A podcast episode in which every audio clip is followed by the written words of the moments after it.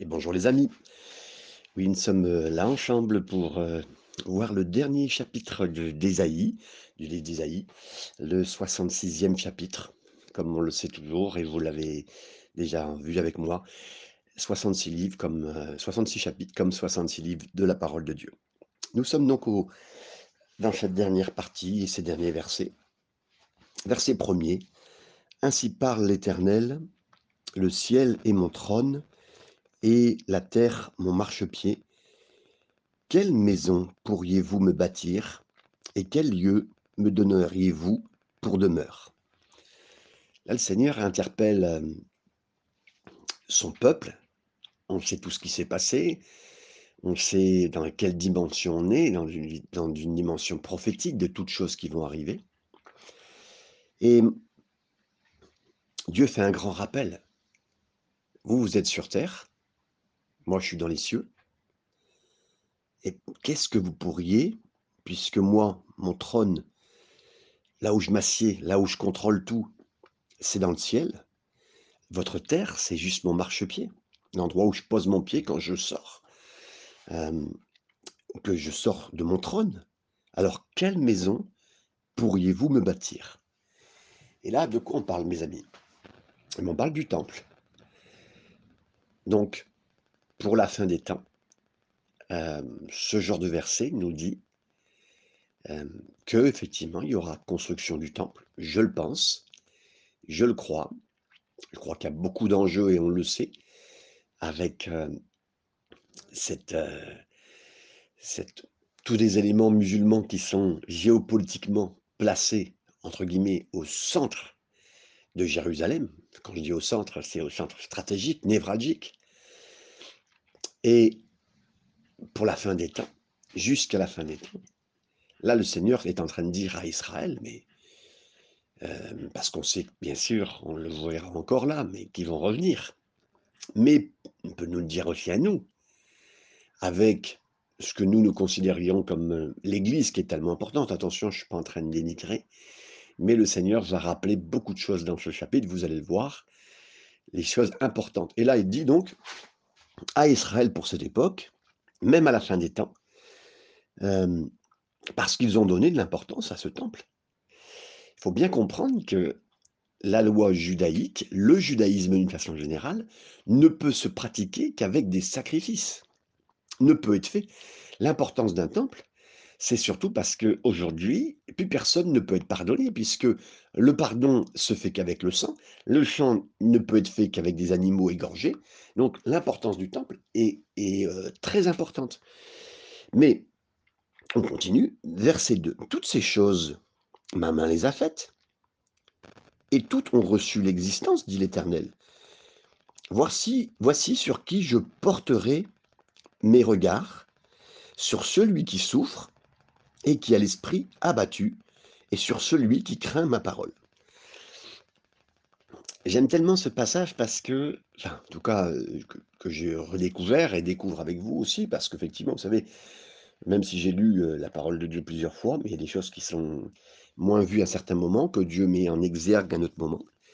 Et là, il nous est dit, j'ai l'impression que c'est Jésus qui parle, et qui dit, moi, ce qui m'intéresse, c'est ceux qui sont brisés ceux qui sont brisés et qui tremblent à ma parole. Waouh C'est beau parce que hum, qu'est-ce que cherche le Seigneur? Là, il cherche vraiment des gens qui sont touchés par lui vraiment et qui tremblent à sa parole, qui tremblent à sa parole, qui ont vraiment dans leur cœur, qui souffrent, qui souffrent euh, heureux les pauvres en esprit. C'est-à-dire qu'ils ont, vous savez, comme Jésus a fait ce chapitre 5 dans Matthieu, euh, on a découvert que quand il a fait euh, ce sermon sur la montagne, euh, c'était bah, heureux si vous êtes en train de pleurer sur vous-même, heureux, sur qui pleure.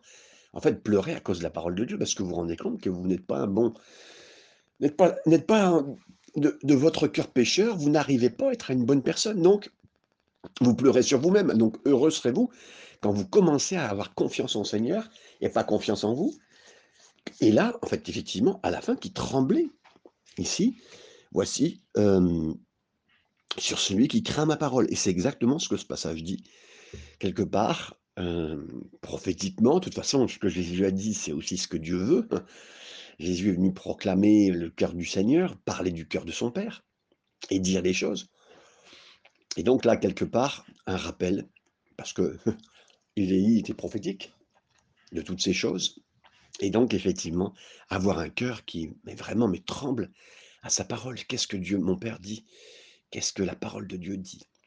Et c'est ça que, voici sur quoi je porte mes regards. C'est pas sur les églises, pas sur le temple, euh, pas sur. euh, oui, bien sûr, le judaïsme a eu besoin euh, d'un sacrifice, des sacrifices, mais oui, parce que il y a une seule chose qui peut nous ramener vers Dieu, c'est son sacrifice de son propre fils. Vous savez, si l'homme arrivait à exécuter ses propres, les propres lois données par Dieu, il se proclamerait un bel homme, un bon homme, un homme de Dieu, un croyant extraordinaire. Mais les sacrifices n'ont jamais ramené, n'ont jamais ramené le cœur d'Israël à Dieu entièrement. Même nous, en pratiquant même toutes les choses, on pourrait tomber dans la religiosité en disant mais moi je pratique la parole. Ah mais moi je fais la parole de Dieu, je fais et non, non, non. Donc oui, quelqu'un qui souffre encore de voir qui il est devant le Seigneur et qui tremble à la parole de Dieu, la parole de Dieu est pour lui importante. Verset 3. Mais celui qui immole, Jésus ou Dieu dit en ce moment par le Saint-Esprit, celui qui immole un bœuf, un bœuf, pardon, ou tuerait un homme. Il est en train de leur dire, celui qui est en train d'égorger un animal dans le temple, c'est pareil que s'il faisait ça pour contre un homme. Celui qui sacrifie un agneau ou romprait la nuque d'un chien. Qu'est-ce qu'il est en train de dire? À mes yeux, ce que vous êtes en train de faire, ben, vous, vous tuez un, bœuf, mais c'est comme si vous tuez un homme. Ou celui qui fait ça avec un agneau, ben, c'est pareil qu'il romprait la nuque à un chien. Vous imaginez, vous prendre un chien dans ses bras et de le- lui briser la nuque? Ben, C'est pareil, dans le sens où voici un petit peu le style de- d'offrande derrière la tête euh, de ces hommes et ces femmes qui disent s'approcher de Dieu, font quelque part aux yeux de Dieu. Celui qui présente une offrande ou répandrait du sang de porc. Celui qui brûle de l'encens ou adorerait des idoles. Il dit voici, hein, bien sûr, ce qui, dit celui qui fait tout ça, il n'a pas, il n'a pas la crainte de Dieu. En fait, il pratique des choses. Il, fait des bonnes pratiques, un peu comme le dimanche matin, vous chantez bien, euh, vous montrez que vous priez, vous montrez que vous donnez, vous faites tout ça. Mais derrière tout ça, qu'est-ce qu'il y a? Et là, il dit moi aussi, verset 4, je me complairai dans leur infortune et je leur ferai venir sur eux ce qui cause leur effroi. Euh, c'est pas du tout évident, mais euh, à la fin des temps, tous ceux qui voudront, qui se sentiront religieux, mais pas avec le cœur, pas à trembler à la parole de Dieu, il y en aura, il y en a, aussi bien du côté juif, même que du côté chrétien, des gens qui se diront croyants, feront des belles choses, tout ça. À ce moment-là, parce que leur cœur ne sera pas vraiment pour le Seigneur, il y aura, Dieu dit, moi aussi je me complairai dans leur infortune et je ferai venir sur eux ce qui cause leur effroi. De, Thessaloniciens nous dit qu'à la fin des temps, il y aura une forte désillusion. Euh, ça sera en fait une désillusion pour tout le monde, ça sera difficile de croire. Il y aura de la difficulté pour croire. Euh, ça veut dire que Dieu enverra lui-même une réponse à tout l'état d'esprit de leur cœur. Je, m'explique en vous lisant la suite.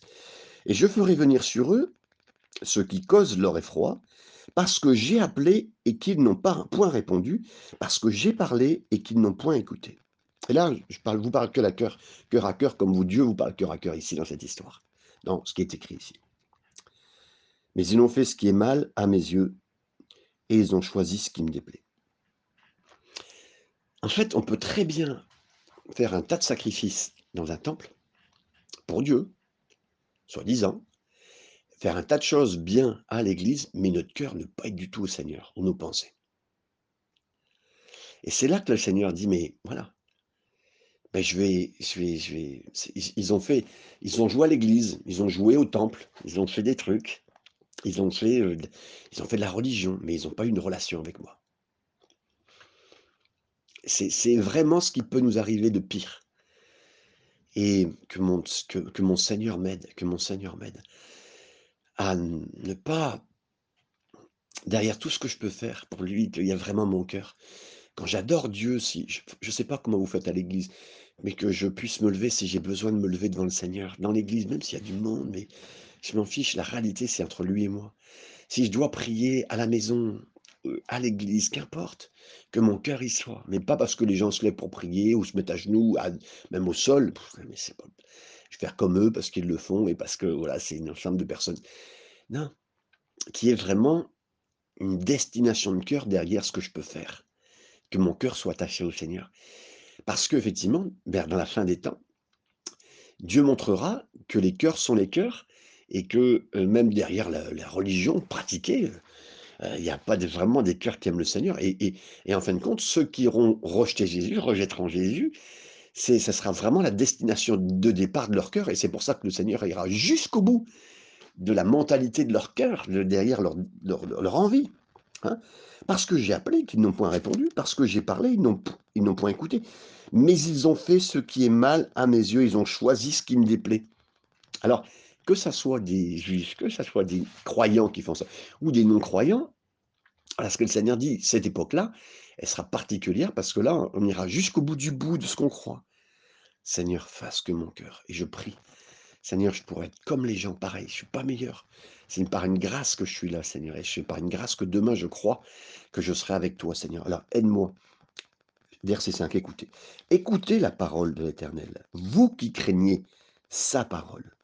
Voici ce que disent vos frères, qui vous haïssent et vous repoussent à cause de mon nom, que l'Éternel montre sa gloire et que nous voyons votre joie, mais ils seront confondus. Qu'est-ce qui est dit ici?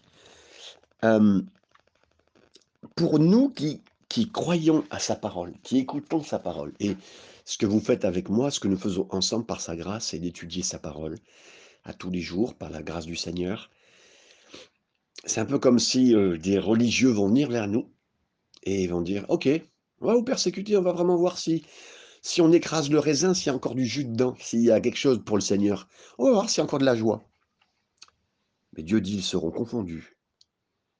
Ils seront confondus parce que, vous savez comme, heu, au départ, Saul de Tarse, ce petit religieux qui était là avec toute l'équipe des religieux qui est venu frapper Étienne, tuer Étienne, le lapider, puis lui: «Allez-y les gars, faites le boulot, faites le boulot, il faut le faire.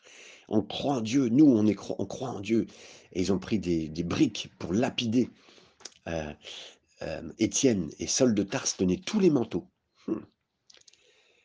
Et le sang d'Étienne s'est répandu au sol et et et et Saul de Tarse, dans son cœur, était là et tout le monde était content de voir Étienne mourir, lapidé et il a dit: «J'ai vu le Seigneur» et là, ont été les gars, ils ont ils ont ils se sont bouchés les oreilles tout en lançant des briques pour le tuer et le détruire.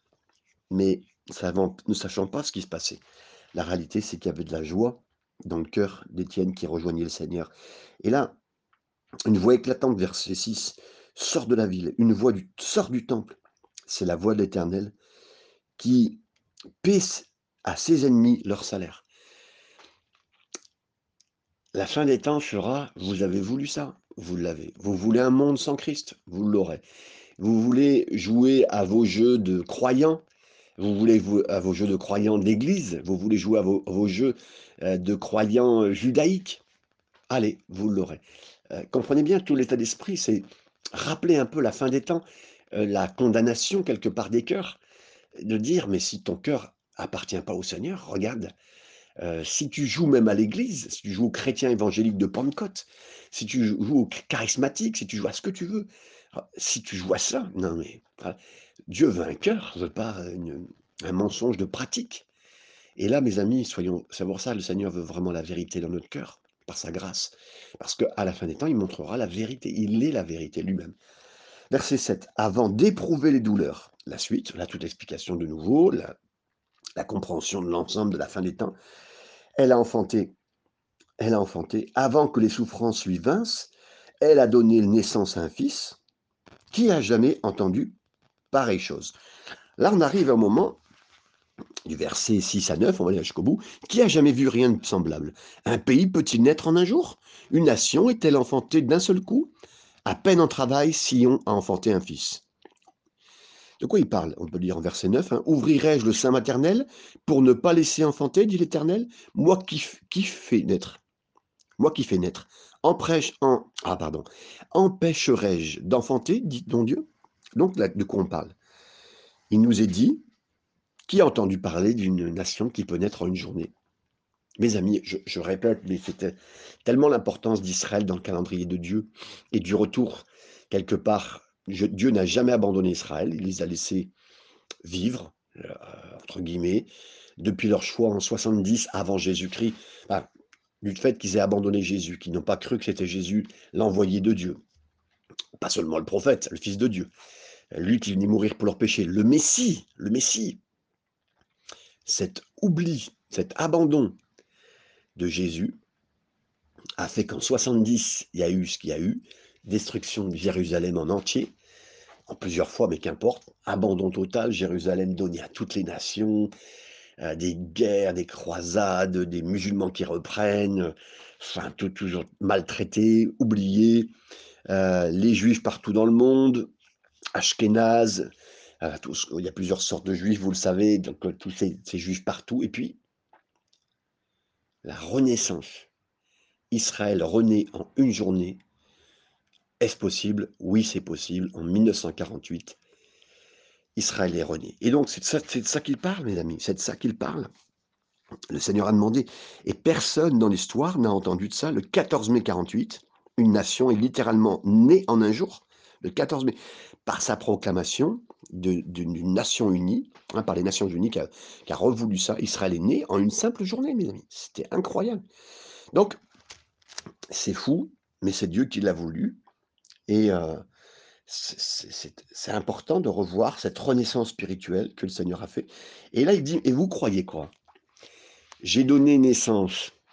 Il y a eu un processus de naissance de, avant qu'elle ait eu des, des, que la femme ait eu des, ces, ces, périodes où elle, elle, enfante. Vous croyez quoi? Vous croyez quoi? Vous croyez que c'est à ce moment-là qu'elle ait eu tout ce qu'elle a eu comme mal.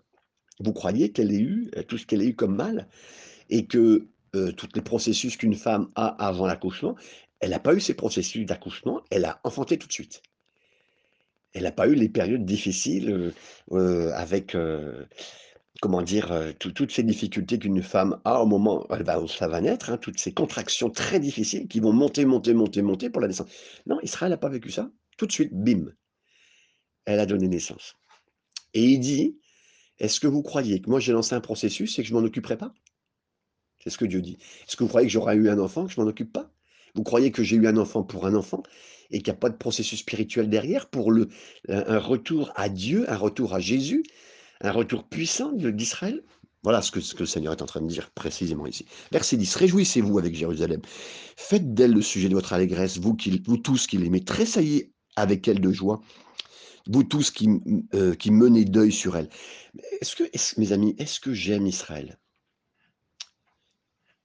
Quand j'entends tout ça, mes amis, je, dis juste, comme tout à l'heure, je l'ai fait en, au moment où j'étais en train d'étudier pour préparer, mais j'ai prié pour Israël.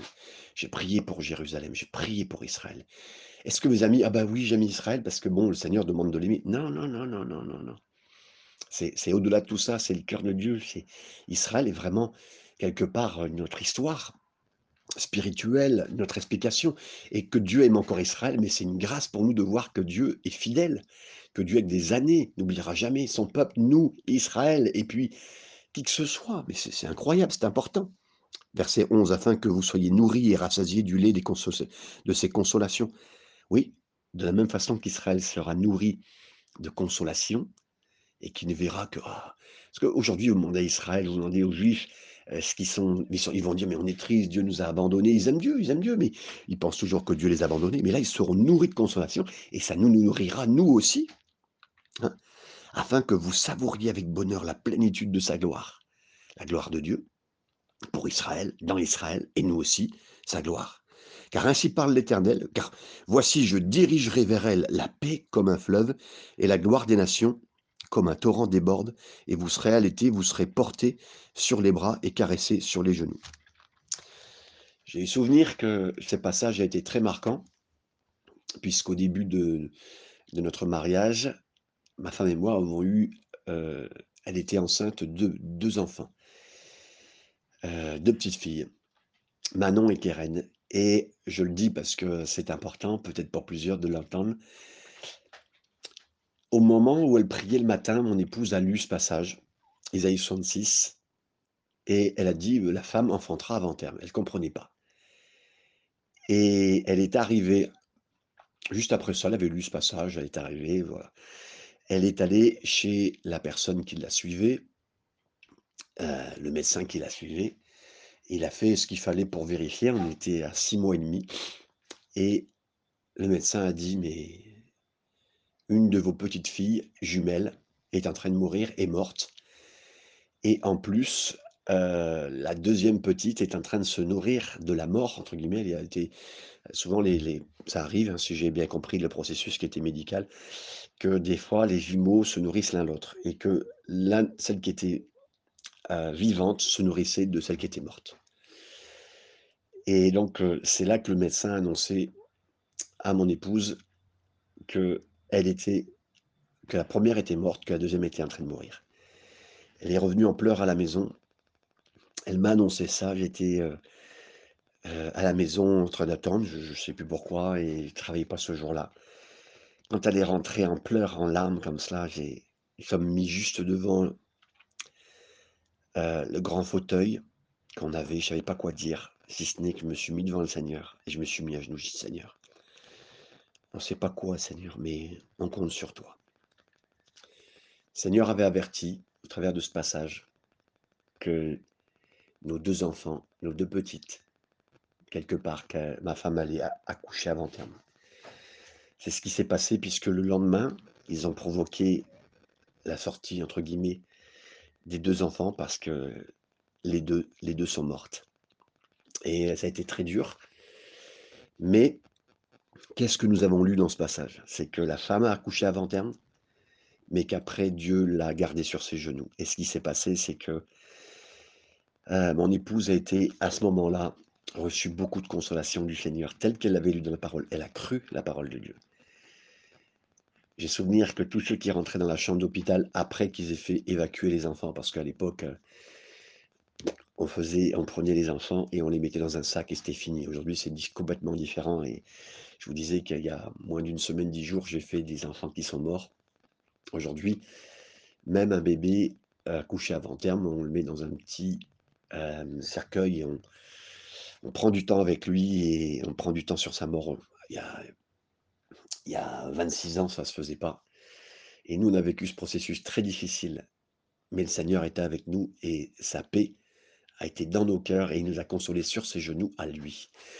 Mais je dis cela parce que je sais que plusieurs personnes ont besoin et quand je, préparais ce message, le Seigneur me l'a redit, que le Seigneur est bon pour faire ce qu'il faut pour euh, des moments très difficiles dans nos vies. Il nous prophétise des choses, il nous aide à les vivre dans la journée. On lui lit quelque chose de difficile, on le vit, mais il est avec nous, mes amis. Il est avec nous, je le répète de tout mon cœur. Et donc, au-delà de cette histoire, en fait, c'était Israël qui a vécu cela en une journée. Et Dieu a dit, mais je le consolerai sur mes genoux. Je la consolerai, je consolerai Israël. Mes amis, que ce soit Israël, que ce soit toi, ma sœur, mon frère, une famille, un couple, qui que ce soit, la consolation de Dieu vient. Ce que Dieu a dit, il le fait. Et, et, pour avoir vécu ça ou d'autres choses, qu'importe, mes amis, on a un Dieu qui est vivant, on a un Dieu qui agira pour son peuple, capable de relever un peuple en une journée, 14 mai 48, ou nous relever, vous relever d'un problème, d'une difficulté. Mais Dieu est bon, mes amis, afin que vous soyez nourris, rassasiés du lait de ses consolations, que vous savouriez avec bonheur la plénitude de sa gloire, car ainsi parle l'Éternel. Voici, je dirigerai vers elle la paix comme un fleuve et la gloire des nations comme un torrent déborde. Et vous serez allaités, et vous serez portés sur les genoux et caressés sur les genoux. Quelle attention le Seigneur a, que ce soit pour Israël, pour nous. Verset 13, comme un homme que sa mère console. Un homme qui est consolé par sa mère. Et peut-être qu'il y a des frères et sœurs qui ont besoin d'être, euh, que le Seigneur veut dire aujourd'hui, que je vais te consoler. Je vais te consoler. Ainsi, je vous consolerai. Vous serez consolés dans Jérusalem. Vous, vous verrez, vous le verrez, et votre, et votre cœur sera dans la joie. Et vos os reprendront de la vigueur comme l'herbe. Waouh Quand on le sait, quand euh, euh, je, vous répète, pour avoir vu des, femmes brisées m'apporter leurs enfants pour euh, que nous fassions le recueillement qu'elles ont besoin pour pouvoir voir partir leurs enfants, malheureusement en crémation. Dans un moment très dur, mais j'ai vu ces femmes, mais j'ai vu des femmes m'apporter leur, euh, leur fils de 50 ans, être brisé. J'ai fait un enterrement sans savoir, un garçon de 38 ans, sans savoir qu'il s'était suicidé, je l'ai su qu'après. Et dans toute la cérémonie que j'ai faite, j'ai pensé qu'à la mère, parce que je savais, et moi mes prières étaient là, et donc j'ai et, regardé, même à la fin de, moment de recueillement, j'ai dit, messieurs, dames, je ne sais plus comment ce garçon il s'appelait, j'ai dit, ce garçon est parti, et on va penser maintenant aux parents qui sont éprouvés, à la famille qui est touchée, mais je dis au papa et à maman, et particulièrement la maman. Et Dieu sait, Dieu sait, mes amis, de la consolation qu'on a besoin, mais le Seigneur sait. Et là, même si vous êtes, il marqué un homme et consolé par sa mère, mais ça peut être une femme consolée par sa mère. C'est Dieu qui nous console comme une mère. C'est Dieu qui peut nous consoler comme un père, comme il faut. Bien consoler, mes amis. Ainsi je vous consolerai, et vous le verrez et vos os reprendront de la vigueur, parce qu'on peut perdre sa vigueur en ayant perdu un fils, une fille, quelqu'un, quelqu'un proche. Vous savez, c'est très dur, mais Dieu peut redonner de la vigueur, mes amis, de la vigueur.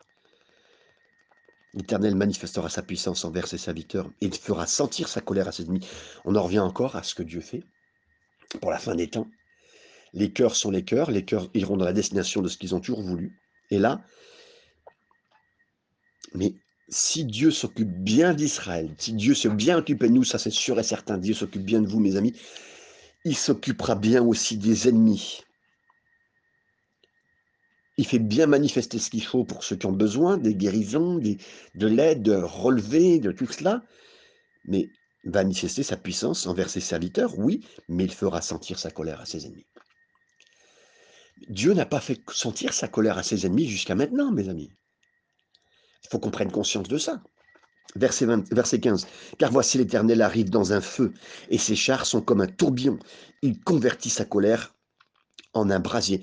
La colère de Dieu va se convertir en un brasier. Quelque chose qui va brûler, mes amis. Un brasier, c'est quelque chose qu'on prend. Euh, c'est un feu dans un peu comme dans une marmite. Ça, c'est un brasier plein de, euh, plein de, comment dire, d'éléments incandescents qui brûlent. Et puis c'est le brasier qu'on lance et ces menaces en flammes de feu. Ce que toujours Dieu a dit, il a menacé en disant, écoutez, revenez à moi, revenez à moi. Mais elles ont été entassées, ces menaces. Et là, d'un coup, ça va venir vers, pouf, vous n'avez pas cru, maintenant je vous les lance. Vous savez, si, si vous dites dix fois à quelqu'un, euh, euh, tu, as intérêt à revenir, je vais me mettre en colère, je vais me mettre en colère, je vais me mettre en colère, je vais me mettre en colère, et que la personne n'y croit pas, euh, ben, non, Dieu a dit toujours dit ce qu'il a dit, il le ferait. Et là, il envoie sa colère. Et bien sûr qu'ils ont, ils ont voulu ce qu'ils ont voulu, et ils ont dit, mais on veut pas de Dieu, on veut pas de Dieu, on veut pas de Dieu, on veut pas de Dieu. Ben voilà. Et c'est par son glaive qu'il châtie toute chair. Et ceux que tuera l'Éternel seront en grand nombre, mes amis. Waouh on arrive clairement à, vraiment à la fin des temps, c'est l'explication du chapitre 66, vraiment de l'ensemble. C'est le planning, c'est le plan condensé, mais montré dans l'ensemble, dans la, dans la vérité. Les cœurs qui, sont, euh, qui, ont, qui ont voulu ce qu'ils ont voulu, ils l'ont. Le retour d'Israël, c'est de nouveau. Seigneur qui s'en occupe, c'est cela. Ses serviteurs qui sont consolés, c'est bon. Mais ses ennemis qui sont détruits, c'est ça aussi. Verset 17. Ceux qui se sanctifient se purifient dans les jardins, au milieu desquels ils vont un à un, mais qui mangent de la chair de porc. Et des gens qui vont dire, mais nous, mais nous on se sanctifie, Seigneur. Puis en même temps qu'ils mangent du porc, c'est-à-dire qui, qui mangent des choses que Dieu veut pas, de choses abominables et des souris. Tout cela périront, dit l'Éternel. Ceux qui feront croire, même à la fin des temps, qu'ils sont croyants, et là je ne pas, dit chrétiens spécialement, mais croyants, des gens qui disent, mais nous on est une religion, on fait des belles choses, on se sanctifie, on se met à part. Mais en fait, qui vont à côté faire d'autres choses dans leur jardin. Verset 18, je connais leurs œuvres et leurs pensées. Le temps est venu de rassembler toutes les nations et de toutes langues. Elles viendront et verront ma gloire. Eh oui, mes amis. Et j'enverrai leur réchappé vers les nations, à Tarsis, à Pul, à Lude, qui tirent de l'arc, à Tubal et à Javan, aux îles lointaines, qui jamais n'ont entendu parler de moi et qui n'ont pas vu ma gloire. Et ils publieront ma gloire parmi les nations. Ils amèneront tous vos frères du milieu de toutes les nations en offrande à l'Éternel sur des chevaux, des chars, des litières, sur des mulets, des dromadaires, à ma montagne sainte, à Jérusalem d'Éternel, comme les enfants d'Israël apportent leur offrande dans un vase pur à la maison de l'Éternel. Et je prendrai aussi parmi eux des sacrificateurs, des Lévites, dit l'Éternel. Donc là, il y aura un retour, après tout ça, après la destruction des ennemis, euh, tous ces ennemis qui, que Dieu avait dit, mais je vais, venir, je vais me mettre en colère. Et il s'est mis en colère. Il les a, détruits, il les détruira sur cette terre. Eux, ceux qui se seront euh, tous voulu, en mis en coalition contre Jérusalem et contre Dieu lui-même. Et Dieu offrira même tout ça, ce côté de, sa colère d'avoir été vainqueur. Euh, et, et, tout leur, honte sera montrée publiquement. Jusqu'à maintenant, il n'y avait aucune honte, sauf sur les chrétiens, sauf sur ceux qui perdaient, ceux qui paraissaient être perdants. Mais Dieu dit, mais voilà, moi je montrerai. Et là, ils seront offerts, et c'est Israël qui les amènera. Ils apporteront cette offrande. Et je prendrai aussi parmi eux, verset 21, des sacrificateurs, hein, dit l'Éternel, car comme les nouveaux cieux, et là vous verrez, en liaison avec euh, chapitre 21 et 22 de l'Apocalypse, qui parle des nouveaux cieux, nouvelles terres, encore une fois, et la nouvelle terre que je vais créer. Donc là, on ne prend pas la terre en disant, bon, je vais, je vais améliorer la terre, bon voilà, je vais refaire tel côté, parce que là, les hommes ont détruit l'Amazone, non, non, non, non, non, l'Amazonie, non, non, non, allez, on recommence à zéro, on refait tout, et puis, voilà ce que Dieu subsisteront devant moi, dit l'Éternel. Ainsi subsisteront votre postérité et votre nom à chaque nouvelle lune et à chaque sabbat. Et toute chair viendra se prosterner devant moi, dit l'Éternel. Quand on sortira, on verra. Ah, mais là on se dit super, ça finit comme ça, mais c'est génial. Merci Seigneur, merci Seigneur de voir tout ça. À la fin, c'est Dieu qui gagne. Euh, c'est Israël qui revient en place. Ceux qui sont des vrais croyants, merci Seigneur, tout ça c'est ensemble et tout le monde est en train de faire ça. Non, mes amis, c'est pas fini, disait le dernier verset. Et quand on sortira, on verra quoi? Les cadavres des hommes qui se sont rebellés contre moi, car leur verre ne mourra point, et leur feu ne s'éteindra point, et ils seront pour toute chair un objet d'horreur. Waouh Si la parole de Dieu parle de l'éternité, et particulièrement du ciel, il parle de l'éternité, mais aussi de la mort éternelle. Et quand on lit la parole, on doit lire toutes les, toutes les pages, tous les versets et parler de tout ce qu'on parle. Il n'y a pas eu personne qui a parlé plus de l'enfer que Jésus. Jésus cite ce passage plusieurs fois et dira que le ver éternel, un ver qui mangera, que quelque part, les, les cœurs, tu voulais pas de Dieu, tu ne l'as pas. Et l'absence de Dieu, c'est l'enfer. Une absence de Dieu, c'est l'enfer. Quand quand Dieu est absent, mais c'est l'enfer sur la terre. Vous le voyez de plus en plus. Quand ils ne croient pas en Dieu, mais les gens, c'est juste. Et, là, ils vont le vivre personnellement, de ne pas avoir Dieu, ils vont savoir. Et en plus, sauront qu'ils se sont trompés. mes amis, ça vous est déjà arrivé de dire, bah, je me suis trompé, oh zut, j'aurais pas dû faire ça.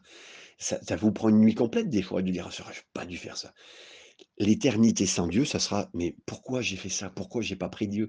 Pourquoi mais, Et puis pourquoi, pourquoi, pourquoi? Et des regrets éternels, mes amis, c'est ça. Et, d'avoir fait tel mal, pourquoi j'ai fait mal là? Pourquoi? Et tout va, votre tête, vous savez, Dieu n'aura même pas besoin de torturer, c'est notre propre tête, et vous savez ce que c'est Quand notre propre cœur nous condamne, et là, il n'y aura pas Dieu pour être au-dessus de notre cœur, parce qu'on aura voulu ce qu'on aura voulu, vous comprenez? C'est la, la, triste destinée de ceux qui ont fait du mal, et, donc, il faut être clair. Il y a une vie éternelle, mais il y a une vie éternelle avec Dieu ou sans Dieu. Et qu'est-ce que les gens vont choisir? Et c'est important de parler de la vie éternelle avec Dieu. C'est ce que Dieu veut, c'est ce que Dieu veut. La volonté de Dieu, c'est que tous soient sauvés, que tu sois sauvé, mon ami. Je j'aimerais te dire, Dieu veut te sauver. Mais il y a aussi une vie éternelle si tu choisis pas Dieu. Écoute, franchement, là, tu vas, éternellement, tu seras sans Dieu et ça va être terrible et là d'expliquer, et ça c'est l'enfer, et c'est pas ce que Dieu veut, c'est pas ce que le Seigneur veut. Et Jésus a quand même parlé de l'enfer. Mes amis, Seigneur, mon Dieu, Je prie que tu mets dans nos cœurs d'avoir un cœur droit, Seigneur, un cœur qui marche et qui tremble à ta parole. Que tout ce que tu dis soit important à nos cœurs, Seigneur. Que qu'on grandisse avec toi, Seigneur, et qu'on t'aime. Et merci, Seigneur, de tout le plan général du retour d'Israël sur l'échiquier, de ton avancée, de tout ce que tu es en train de faire, de préparer. Touche nos cœurs, Seigneur, et que nos cœurs soient sensibilisés à ces derniers jours qu'on vit en ce moment, ces derniers jours pour notre terre, et que nous restions attachés à toi, que nos cœurs soient attachés à toi, attachés à Jésus. Merci, Seigneur. Mais Seigneur, on est en train de voir tes plans s'accomplir, c'est unique ce qu'on est en train de vivre, Seigneur. C'est pas unique l'histoire du Covid et que non, il y a plus qu'unique que ça, Seigneur. C'est ce qui est en train de se préparer en ce moment. Mais que mon cœur soit attaché à toi, Père, au nom de Jésus. Amen.